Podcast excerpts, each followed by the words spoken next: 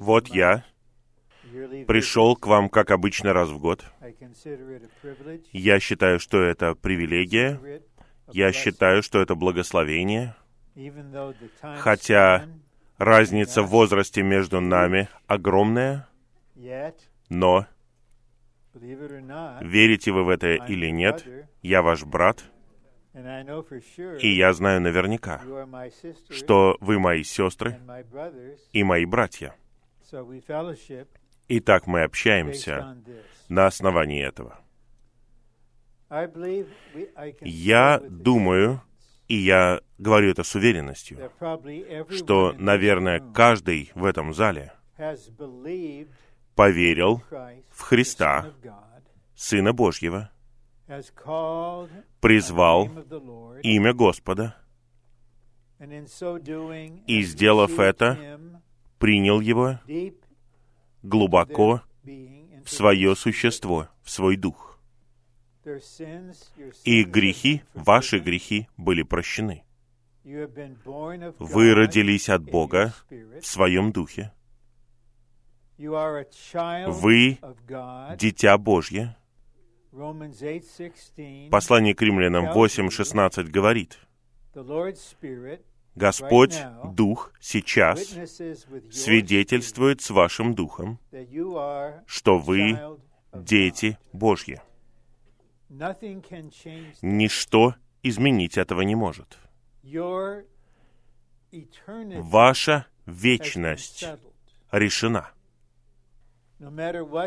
Что бы ни произошло между сегодняшним днем и началом вечности, вы можете быть уверены, что вы будете со всеми верующими, вы будете частью невесты, жены искупающего Бога, которая также является городом, Новым Иерусалимом. Вы родились от Бога, вы не можете уже не родиться. Вы можете быть уверены в своем спасении. Что бы ни происходило с вами, что бы вы ни делали, вы спасены навеки. Итак, я хотел бы поделиться с вами тем, какая у вас будет жизнь от сегодняшнего дня и до того момента. Существует два периода времени, которые устроил Бог между сегодняшним днем и вечностью. И Библия называет их века, то есть, другими словами, это периоды времени. Нынешний век, век Церкви и век полной Божьей благодати начался, когда Иисус родился. А сейчас мы близки к концу этого века. И вполне вероятно, что он закончится, пока вы еще здесь. Буду ли я здесь? Посмотрим. Именно тогда Господь Иисус вернется на землю. И тогда начнется еще один период времени, еще один век. Он продлится тысячу лет. И он называется веком царства. Я повторяю, все мы получили вечное спасение. Но сегодня, я уверяю вас, на основании того, что Он вложил в мое сердце и в мой дух в отношении вас, Господь очень заинтересован тем, как вы будете жить в этом веке и где вы будете в веке Царства.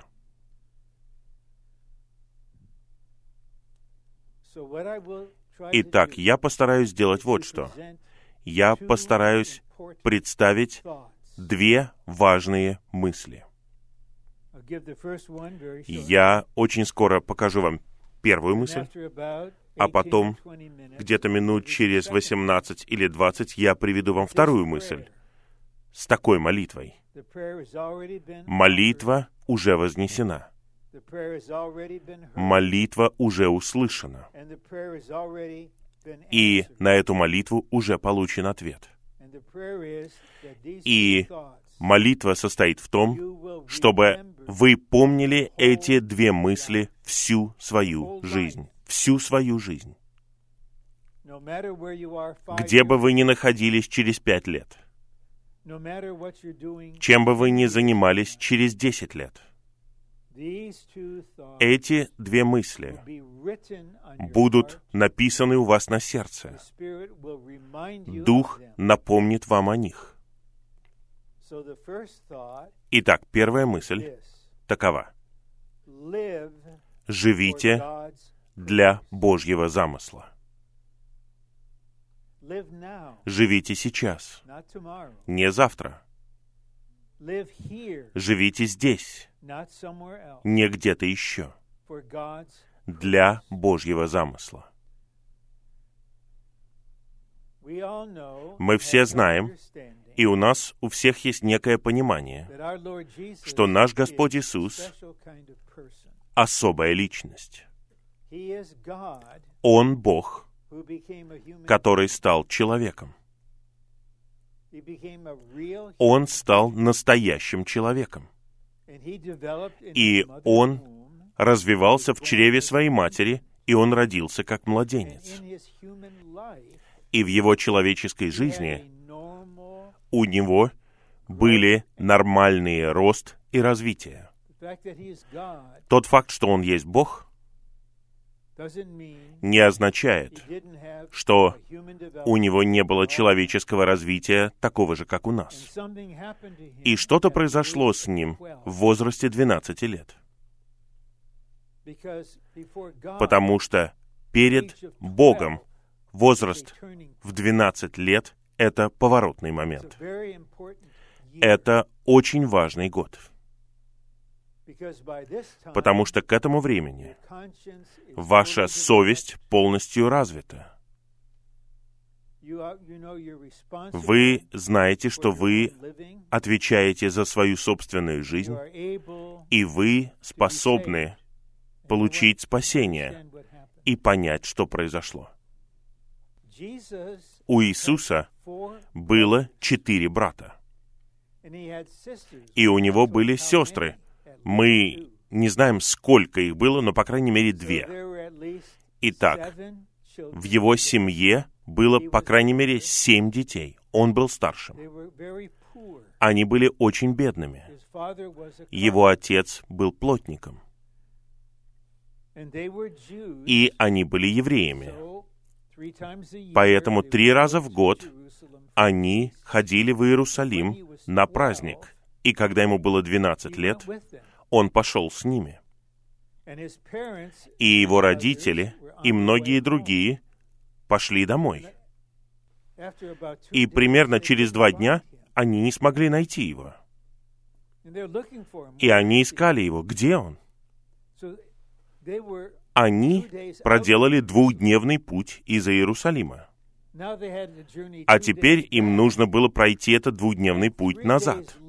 И через три дня они нашли его в храме. Он разговаривал со священниками и исследователями Библии, которых называли книжники, и они спросили, «Сын, что ты сделал с нами? Почему ты оставил нас?» И он сказал им, «Почему вы ищете меня? Разве вы не знаете, что я должен быть в том, что принадлежит моему отцу?» Ему было 12 лет. И вот теперь, как двенадцатилетний мальчик, он уже был взрослым, достаточно, и понимал, ради чего он живет. Но поскольку ему было 12 лет, он не сказал, «Давайте возвращайтесь в Назарет, мое место здесь, в Иерусалиме, я буду здесь». Нет, ему было 12 лет. Он вернулся домой и был послушен родителям. Я говорю об этом, потому что некоторым из вас здесь 12 лет, другим 16 или 17. Если вам 17, не надо с презрением смотреть на 12-летних. Пять лет назад вы были вот там. Но я начинаю с этого возраста, потому что я уверен, что это не слишком рано, и они не слишком молоды для того, чтобы эта мысль была укоренена в вашем сердце. Живите для Божьего замысла. Я нарисую вам небольшой фон, а потом стихи приведу. И я надеюсь, что служащие обратят внимание на эти стихи, потому что я воодушевляю любого, у кого есть интерес на этой неделе, просто прочитать эти стихи. Почему существует Вселенная? Зачем все существует? Есть один стих в Откровении, в котором говорится об этом. Глава 4, стих 11. Там говорится, что все сотворено из-за Божьей воли. И Божья воля — это то, чего Бог хочет. Бог хочет получить что-то. И поскольку Он хочет чего-то получить, Он сотворил Вселенную, Он сотворил нашу галактику, Он сотворил нашу Солнечную систему, Он сотворил Землю, и Он сотворил вас, потому что Он хочет что-то получить. И что касается Божьей воли, есть нечто, что Библия называет Божьей отрадой. Это то, что делает его счастливым, то, что приносит ему радость. И мы используем выражение «желание Божьего сердца» для того, чтобы объяснить это. Итак, Бог хочет что-то получить. Он сотворил Вселенную для этого. И Он хочет получить что-то, что принесет Ему радость. Итак, на основании Его воли и желания Его сердца Он образовал план. Он образовал замысел. И Божий замысел — это Его определенное намерение получить то, что Он хочет. Это Его замысел. И чего он хочет? Он хочет, чтобы на земле у него были миллионы людей, которые наполнены Христом, которые живут в единстве и которые выражают Христа вместе. Именно это то, что я сейчас сказал. Вот что мы имеем в виду под церковью. Церковь — это группа людей, которые спасены, которые имеют в себе Христа, которые находятся в единстве верующих и которые выражают Христа совместно. Вот чего хочет Бог. И его замысел — это его план — обрести такую церковь на земле. Здесь я останавливаюсь на секунду, и я говорил, что существует два века между сегодняшним днем и вечностью. Мы должны пройти через эти два века до того, как мы достигнем вечности навеки. В этом веке Вопрос таков. Будете ли вы или не будете жить для Божьего замысла?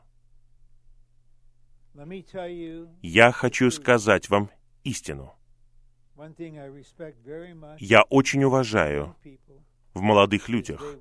Это то, что они хотят узнать истину. И они хотят чего-то реального. И я скажу вам истину. На земле существуют десятки миллионов спасенных людей.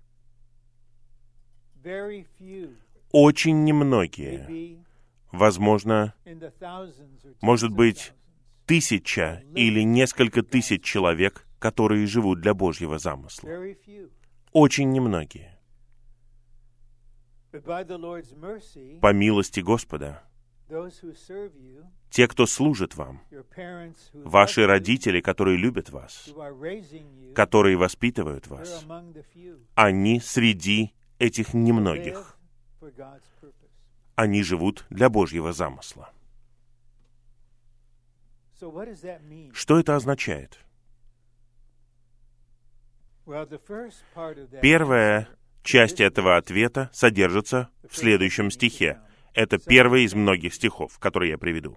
Второе послание к Тимофею, глава 1, стих 9. Я читаю важную часть этого стиха. «Бог спас нас и призвал святым призванием, согласно собственному замыслу. Бог спас вас для своего замысла. Он сотворил вас для своего замысла. И Он сотворил вас так, что вы отличаетесь от всех остальных, даже если вы близнецы. Вы очень похожи на своего близнеца, но вы — это вы. Нет никого и никого не будет такого же, как вы, кто может заменить вас. Бог сотворил вас особым образом.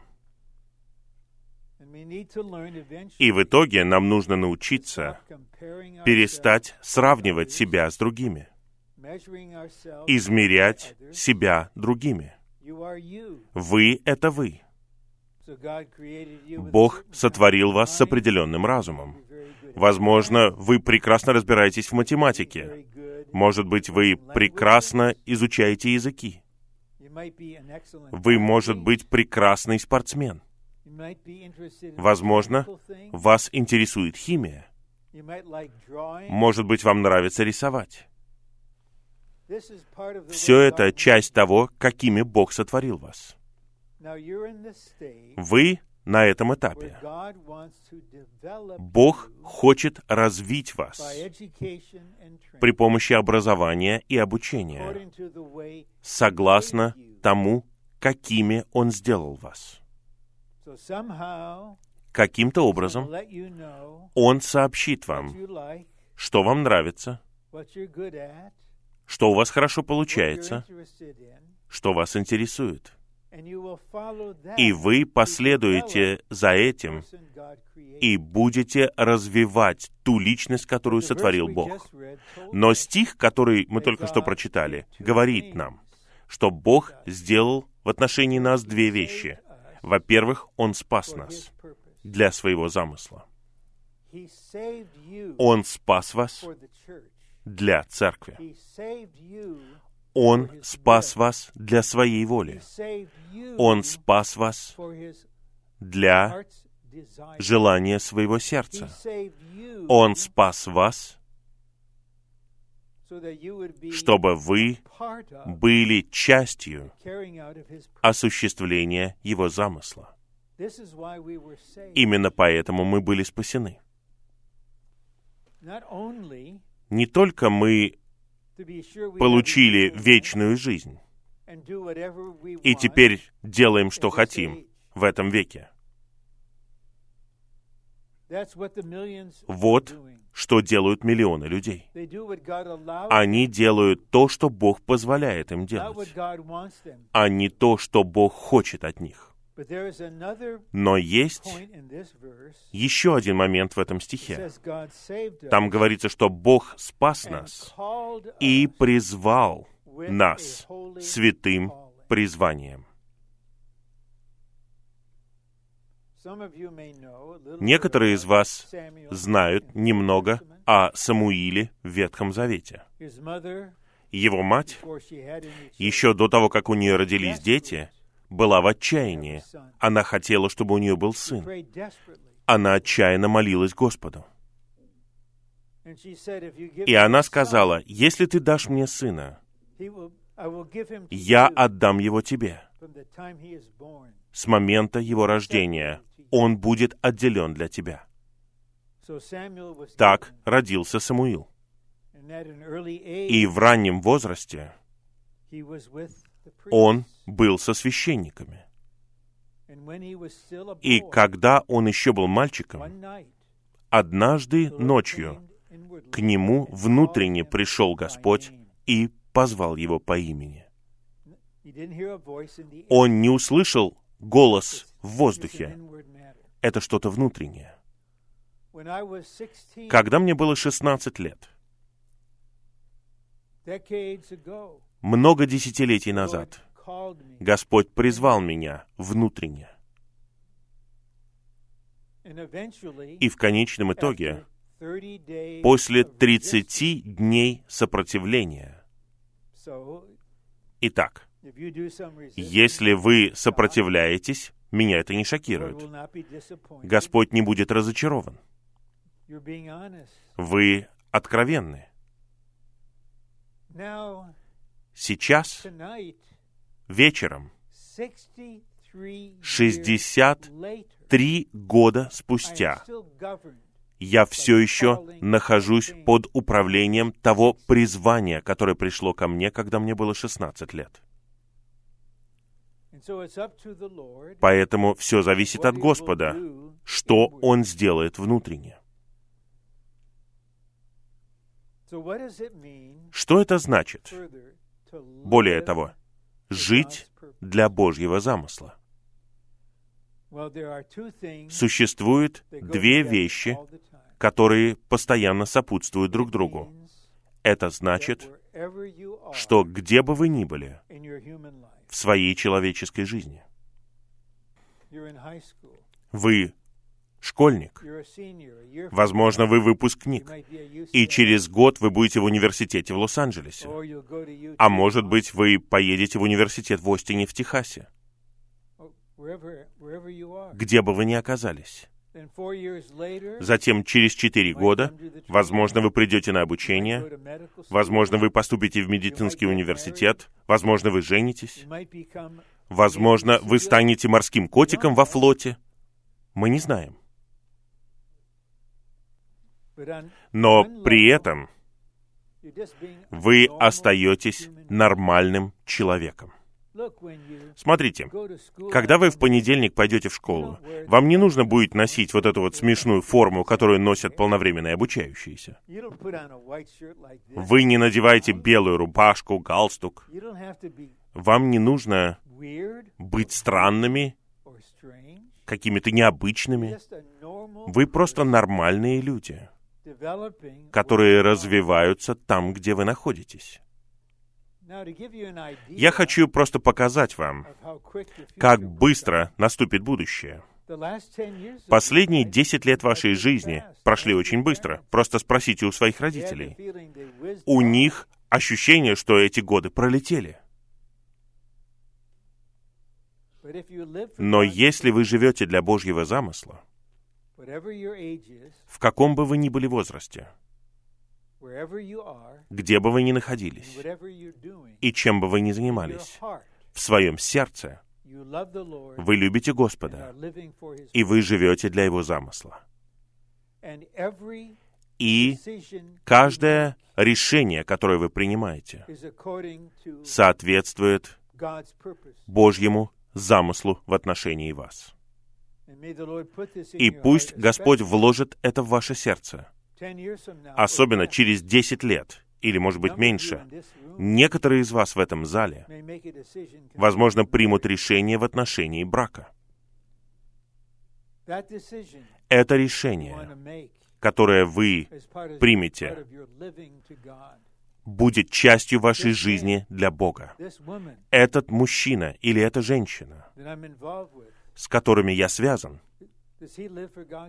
живет ли он или она для Божьего замысла?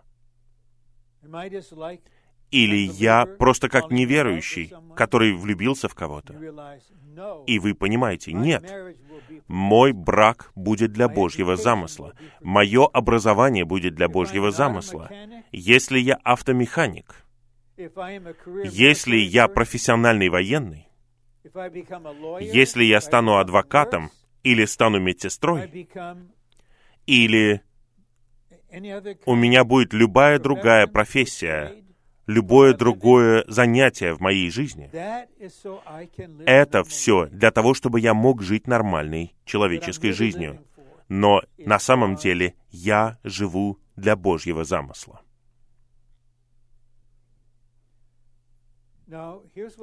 Вот что происходит. Те, кто живет для Божьего замысла, принимают определенные решения. И они принимают их не когда они возбуждены эмоционально. Они принимают их после размышлений и молитвы. И они решают, что они будут делать со следующим стихом. Послание к римлянам, глава 12, стих 1. Павел говорит там, «Увещеваю вас, братья, состраданиями Божьими, предоставить ваши тела в жертву живую, чтобы вы проверяли, что есть воля Божья. Очень легко говорить, «О, я для Бога. Я хочу жить для Бога». В этом нет ничего неправильного. Но Павел очень практичен.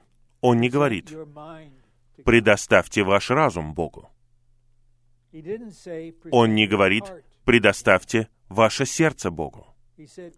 Он говорит, предоставьте ваши тела Богу. Те, кто живет для Божьего замысла, осознают, что сейчас, ну, я говорю очевидное, мы живем человеческой жизнью в своем физическом теле. И от того, где находится наше тело, зависит в огромной степени то, как мы живем. Сейчас суббота вечер, и мы в округе Оранж, где находятся тела большинства молодых людей в субботу вечером. Чем они занимаются со своими телами в субботу вечером? Если они идут на рок-концерт, как они используют свои тела? Поэтому те, кто живет и выбирает жить для Божьего замысла, они предоставляют свои тела Господу. А это включает в себя все, связанное с ними, и все свое время. Потому что где ваше тело в пространстве, это также подразумевает какой-то период времени. Например, сегодня ваше тело здесь. И оно будет здесь, наверное, до 9 часов. Я говорю об этом немного. Если ваше тело устало, в то время как я говорю, просто поспите, ничего страшного. Однажды я заснул, пока я сам говорил. Если я смог заснуть в то время, когда я сам говорил, как я могу придираться к другому, кто засыпает? Ваше тело все еще здесь. Вы проснетесь, и когда вы проснетесь, просто продолжайте слушать с того момента, где вы начали слушать. Итак, жить для Божьего замысла. От этого будет зависеть, как Господь оценит вас, когда вы встретитесь с Ним. Вы не слишком молоды для того, чтобы узнать истину. Вы не слишком молоды для того, чтобы узнать действительность. Господь Иисус, как Сын Человеческий, вернется. До того, как Он вернется, все верующие, которые когда-либо жили, предстанут перед Ним. И будет решено, получат они награду или нет.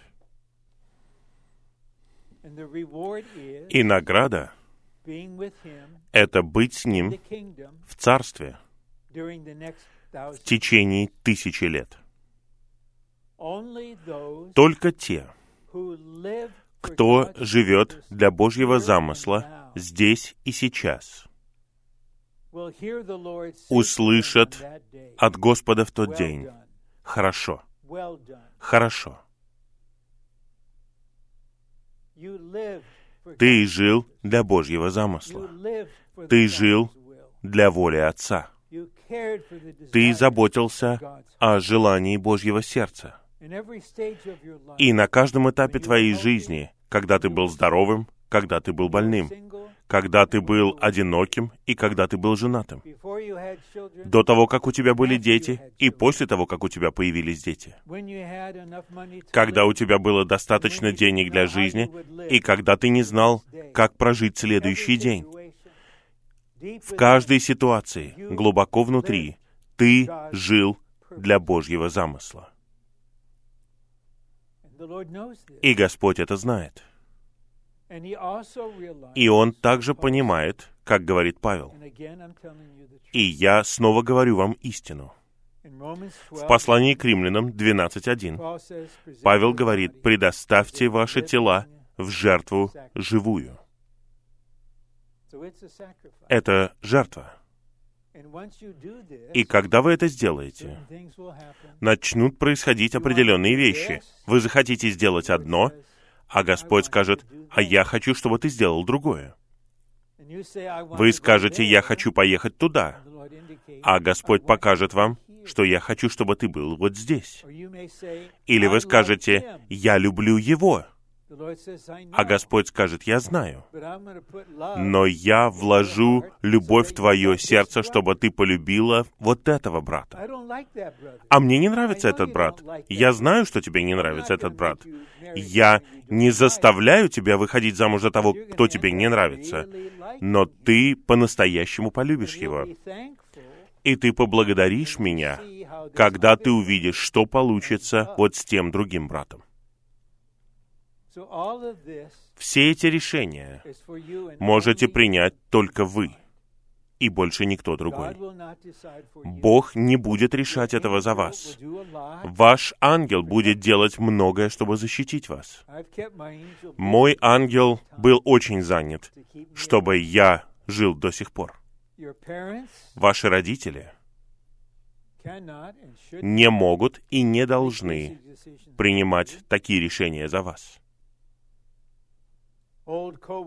Старые соработники, как я, мы не будем этого делать. Ведущие братья, старейшины не будут этого делать. Все зависит от вас. Когда Господу Иисусу было 12 лет, Он решил, ради чего Он будет жить. И Он прожил всего 33 с половиной года потому что его жизнь была уникальной. Это первая мысль. Живите для Божьего замысла. Живите. Я не говорю «ведите себя». Жить, я имею в виду, что ваше человеческое житие предназначено для этого замысла. Ваше образование для этого замысла ваши решения относительно того, начнете ли вы общаться с противоположным полом сейчас, или вы подождете, пока вам будет двадцать с лишним. Все зависит от того, в этом вопросе, живете ли вы для Божьего замысла. Все зависит от вас. Это ваше решение. А в чем состоит второй вопрос? Для этого потребуется больше объяснения и больше применения. Потому что без второй мысли житие для Божьего замысла невозможно. Вам будет невозможно это сделать. И это будет невозможно для любого живого верующего на земле. Итак, первая мысль. Живите для Божьего замысла. Вторая мысль. Спаситесь от этого поколения. Мои братья и сестры, вы все отчаянно нуждаетесь в спасении. Когда Петр благовествовал впервые в деяниях, вот что он сказал.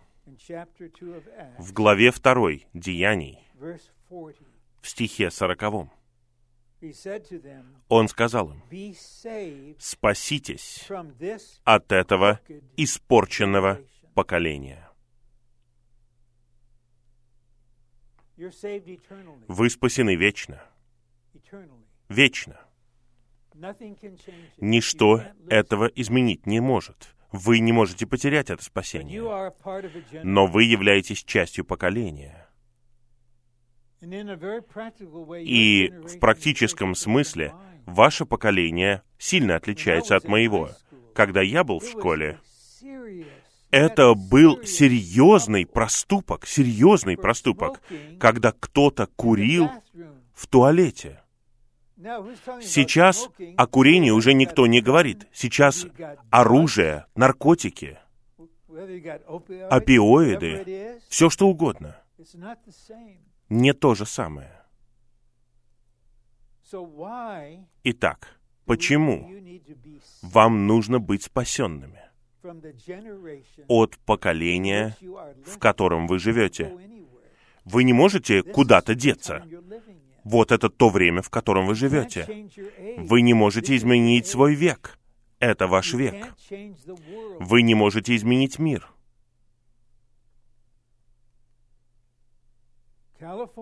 Калифорния — это самый безбожный и деградировавший штат в Соединенных Штатах. Это несомненно. И каждый день через ваш телефон, через ваш iPad, через свой компьютер, все из этого поколения втекает в вас. Мы не можем убежать от этого. Даже когда Господь молился за нас, Он сказал, «Я молюсь не о том, чтобы Ты взял их из мира. Я молюсь о том, чтобы Ты сохранил их от лукавого». А теперь я хотел показать бы вам кое-что. Это слова самого Господа Иисуса. Евангелие от Луки, глава 17.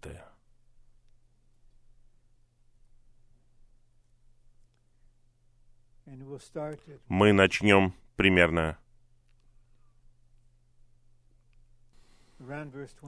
Со стиха 26. И как произошло в дни Ноя, так будет и в дни Сына Человеческого ели, пили, женились, выходили замуж. до того дня, когда Ной вошел в ковчег, и пришел потоп, и всех уничтожил. Господь говорит вот что. Помните поколение Ноя. Это было поколение беззаконников. Земля была наполнена насилием. Подумайте о том, что вы смотрите, в какие игры вы играете, какая вокруг вас культура. Разве все не наполнено насилием? Когда я был маленьким мальчиком, мама отвела меня посмотреть фильм «Бэмби». Это фильм Уолта Диснея «Бэмби». И в этом фильме было очень печальное событие. Там был лесной пожар, и мать Бэмби погибла в этом пожаре. И все мы, нам было лет по шесть, по семь, когда мы увидели это, мы заплакали, мы просто заплакали. А промотайте вперед на 50 лет. Покажите Бэмби другому поколению. Никаких чувств. Никаких чувств. Это показывает ожесточение человеческих чувств. Во времена Ноя не было человеческого правления. Вокруг было беззаконие, греховность. Господь исследовал сердца людей, мужчин и женщин, и понял, что все их мысли греховные. Поэтому Он решил подвергнуть суду все поколение. Но Ной обрел благосклонность в глазах Бога. И Ной получил указание сделать две вещи. Построить ковчег и возвещать праведность своему поколению. Но что произошло? Никто не слушал его. Люди продолжали жить так, как будто конца не существовало. И однажды Ной и его семья вошли в ковчег, и пришел потоп, и все живое на земле было уничтожено. Это произойдет снова. Как было в дни Ноя, так будет и в дни перед тем, как Господь вернется. Эти дни. Итак, поколение Ноя имело выбор. Вы могли или послушаться слова праведности и участвовать в построении ковчега и спастись при помощи ковчега от суда над своим поколением и перейти в другой век. Или вы просто могли смеяться, хулить, как сегодня большинство комиков делают. Они просто издеваются, смеются, пока не наступит последний день. И тогда это поколение будет смыто. Много лет назад те из нас, кто служил с братом Ли в живом потоке, однажды обедали вместе с ним. Нас было несколько десятков человек. Любые служащие, кто рассаживал, кто помогал с парковкой, кто был корректором. И брат Ли захотел сказать нам слово — и сначала он выразил свою признательность нам за наше служение, а потом он открыл свое сердце. Я никогда этого не забуду.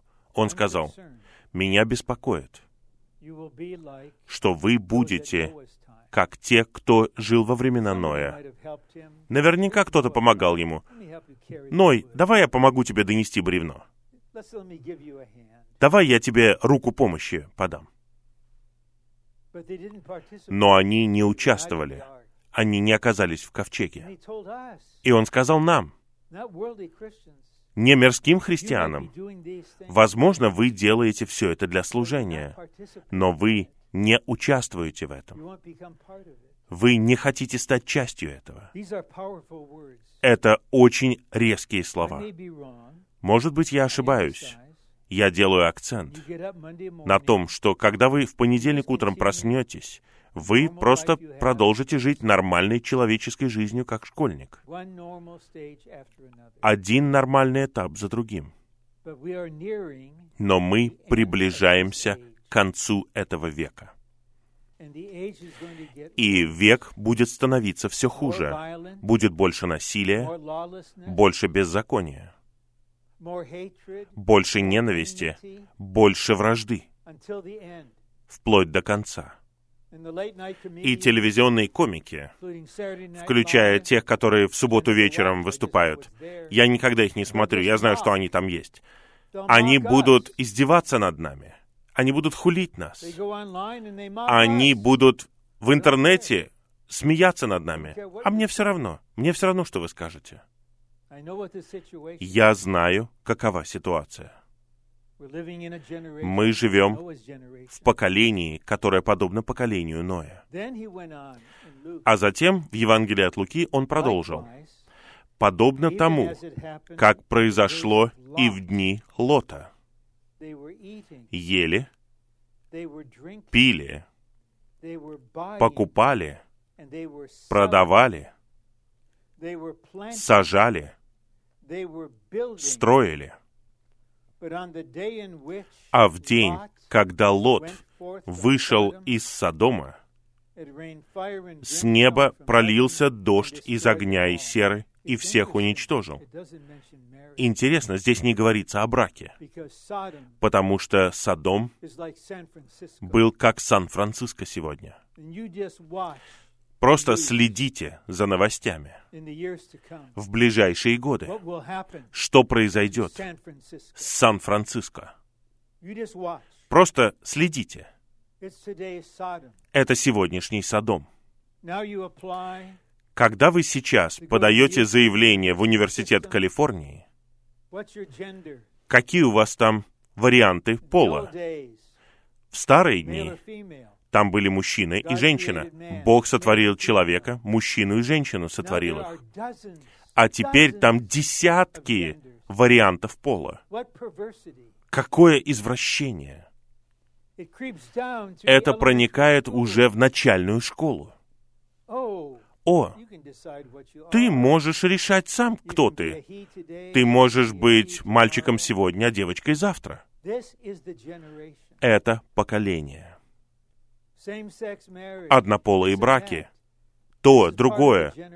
Все это часть нынешнего поколения. Мне не нужно даже развивать эту тему. Это поколение, в котором мы живем это испорченное, развращенное поколение.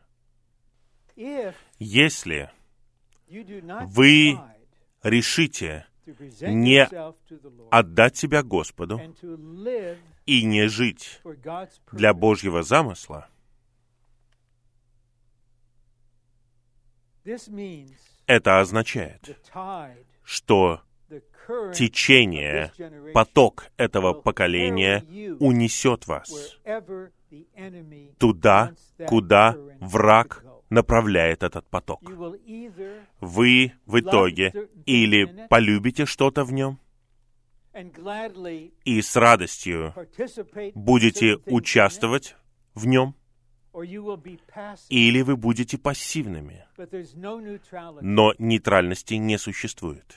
Мы или живем для Божьего замысла, для Божьей воли, или мы живем точно так же, как неверующие в этом поколении.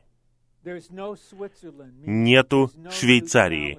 Это означает нет нейтралитета. Поэтому нам нужно спастись от этого поколения.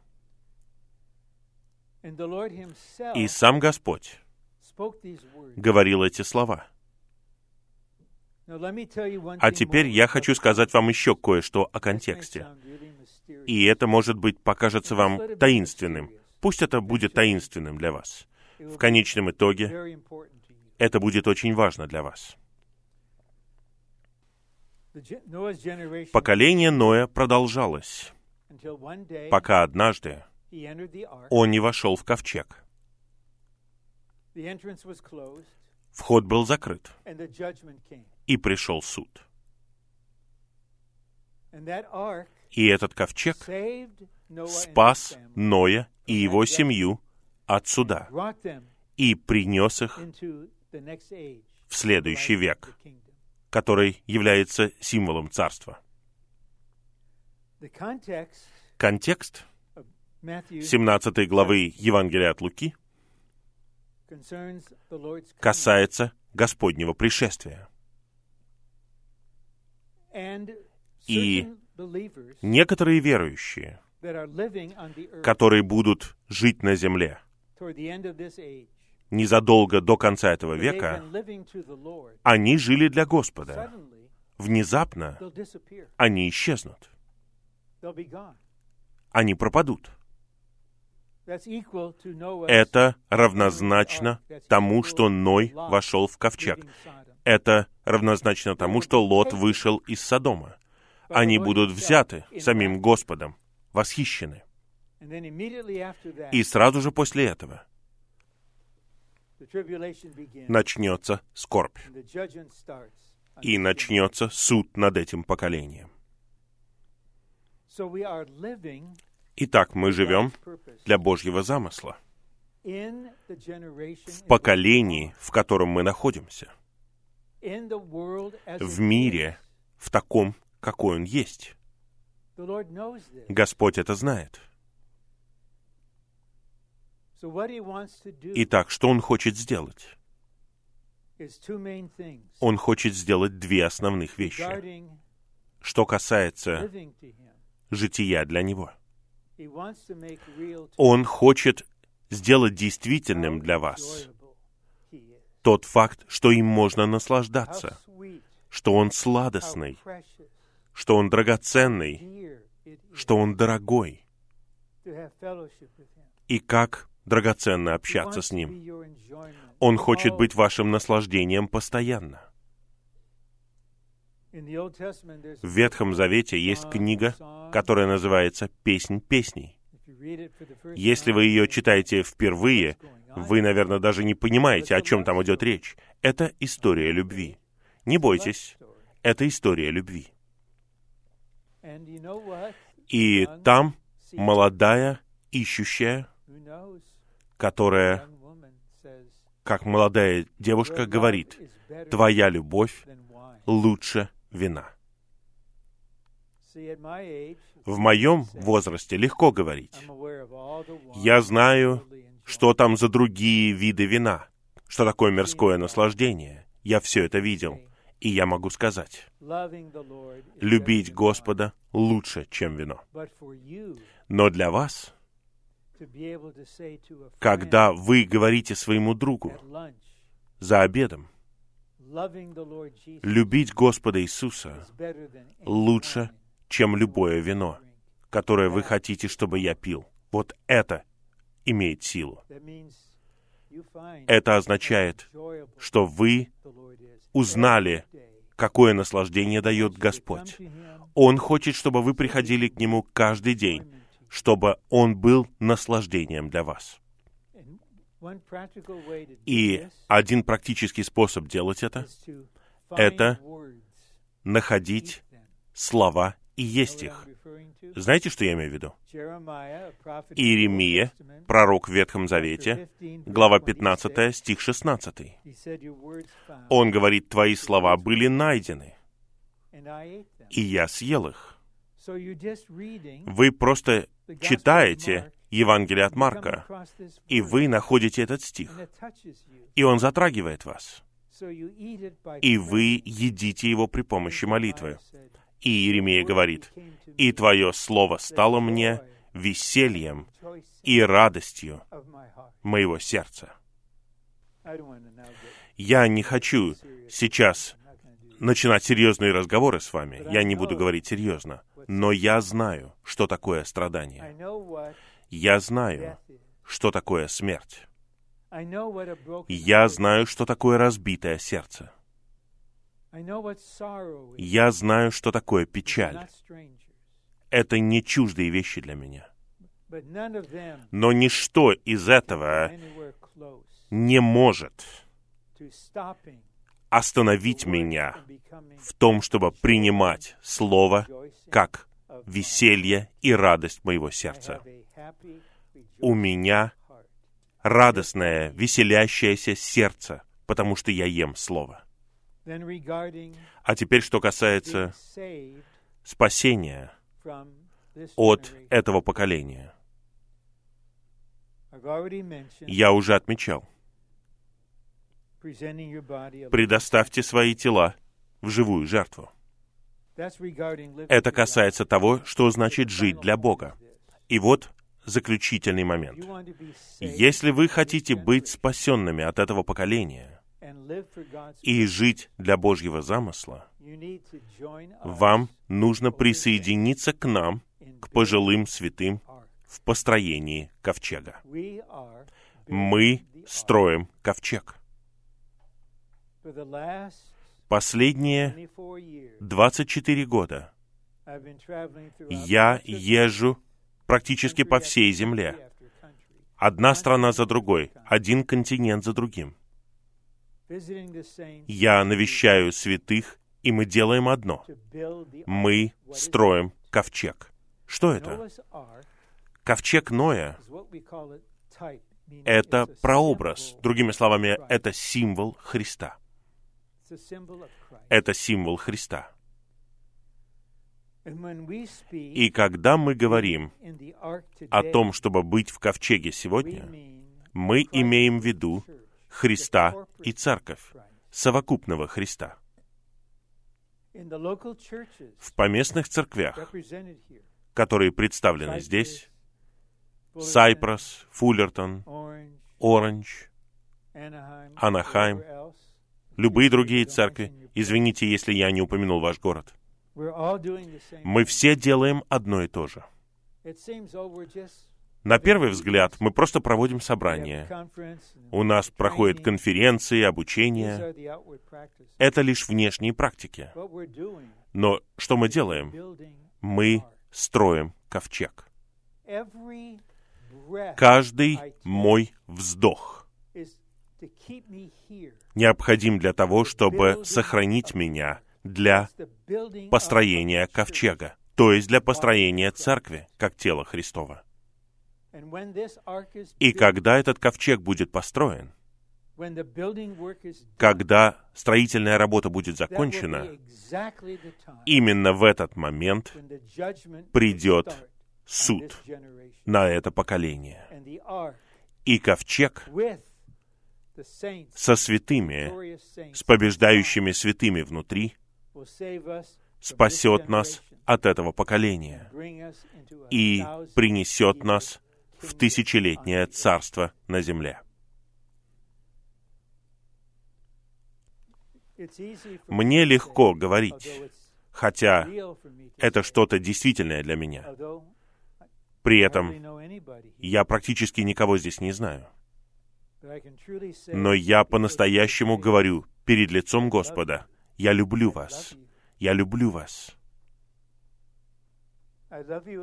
Я люблю вас так же, как я люблю свою дочь и своих сыновей, своих внуков. Я люблю вас в Господе.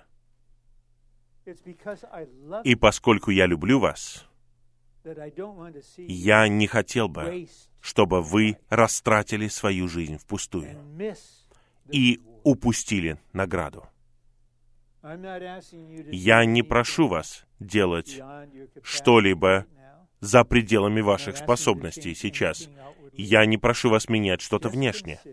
Просто подумайте перед Господом, один на один. Сможете ли вы принять такое решение? Господь, я выбираю жить для Божьего замысла. Я принимаю решение. Только посредством Твоей милости и благодати я могу это сделать. Это мое решение. Ты пришел ко мне как молодой мужчина и начал ухаживать за девушкой, которую он любит. Ты предлагаешь мне жить для тебя, чтобы я был на твоем свадебном пире. Поэтому сейчас я должен принять решение. Приму ли я это предложение? 12 лет не слишком рано. Нет возраста, который уже слишком большой. Но чем раньше вы примете это решение, тем быстрее небеса будут открыты, и благословение потечет к вам. Это что касается жития для Господа. А кроме этого, вам нужно увидеть поколение, в котором вы живете. Вы должны понять, насколько оно порочное, насколько оно безбожное. И оно не станет лучше. Я знаю, поскольку вы молодые, в сердце у вас есть желание помочь другим, улучшиться. Мы не можем улучшить его. Мы словно в дни Ноя. Но если вы предоставите себя Господу и будете жить в церковной жизни с целью построения ковчега, тогда мы все будем спасены. Мы будем помогать друг другу спасаться. Мы будем воодушевлять друг друга. Мы будем снабжать друг друга. Мы будем молиться друг за друга. Мы будем служить друг другу. Мы будем сражаться друг за друга. Потому что мы осуществляем то, ради чего Бог сотворил Вселенную. Он хочет получить церковь как свое совокупное выражение. Господь, вот чем мы занимаемся. Мы живем для Твоего замысла мы спасаемся от этого поколения. Пусть эти две мысли укоренятся в вас, даже если вы этого не хотите. Я, правда, не ощущаю никакого сопротивления. Даже если вы не хотите этого, или вы не запомните их, пусть они глубоко в вас проникнут, и пусть Дух напомнит вам об этом. Живите для Господа. Живите для Господа. Примите это решение. Живите для Господа. Когда вы будете решать, идти на свидание с этим человеком или нет, живите для Господа. Живите для Господа. Когда вы живете нормальной человеческой жизнью. Господь сказал в Евангелии от Матфея 24 главе, говоря о своем пришествии, что две женщины будут молоть на мельнице. Они будут молоть зерно, чтобы получить муку, и одна будет взята, а другая оставлена. Два мужчины будут работать в поле. Один взят, а другой оставлен. Господь использовал обычную человеческую жизнь. Вот две женщины, вот два мужчины. Они занимаются обычными повседневными делами необходимыми для своего существования. Но эти две женщины не одинаковые, и эти два мужчины не одинаковые. Потому что две женщины мелят на мельнице, но одна из них внутренне живет для Господа. Она спасена от этого поколения, она строит ковчег, она любит Господа. А другая просто живет для себя. Два мужчины на работе. Внешне они делают одно и то же. Но существует внутреннее различие. Один живет для Господа, он любит Господа, наслаждается Господом, молится о том, чтобы Господь вернулся, а другой просто живет для сегодняшнего дня. Я жажду быть одним из тех мужчин, который взят. Я хочу, чтобы вы были среди тех, кто взят. Именно тогда ковчег спасет всех нас. Я передаю все это вам. Я верю перед Господом, я высвободил все, что я хотел высвободить. Я размышлял над этим несколько недель. Я считаю, что это собрание драгоценное и важное. Я не просто стал думать об этом собрании за 15 минут до прихода сюда. Я размышлял над этим несколько недель. И несколько недель назад ко мне пришло бремя, ясное бремя, жить для Господа и спастись от этого поколения. Сестры, живите для Господа, спаситесь от этого поколения. Братья, живите для Господа, спаситесь от этого поколения. Пусть Господь покажет вам, что это значит. Пусть Господь благословит вас, сохранит вас, и пусть все мы будем строить ковчег и будем плыть вместе в грядущее царство. Слава Господу!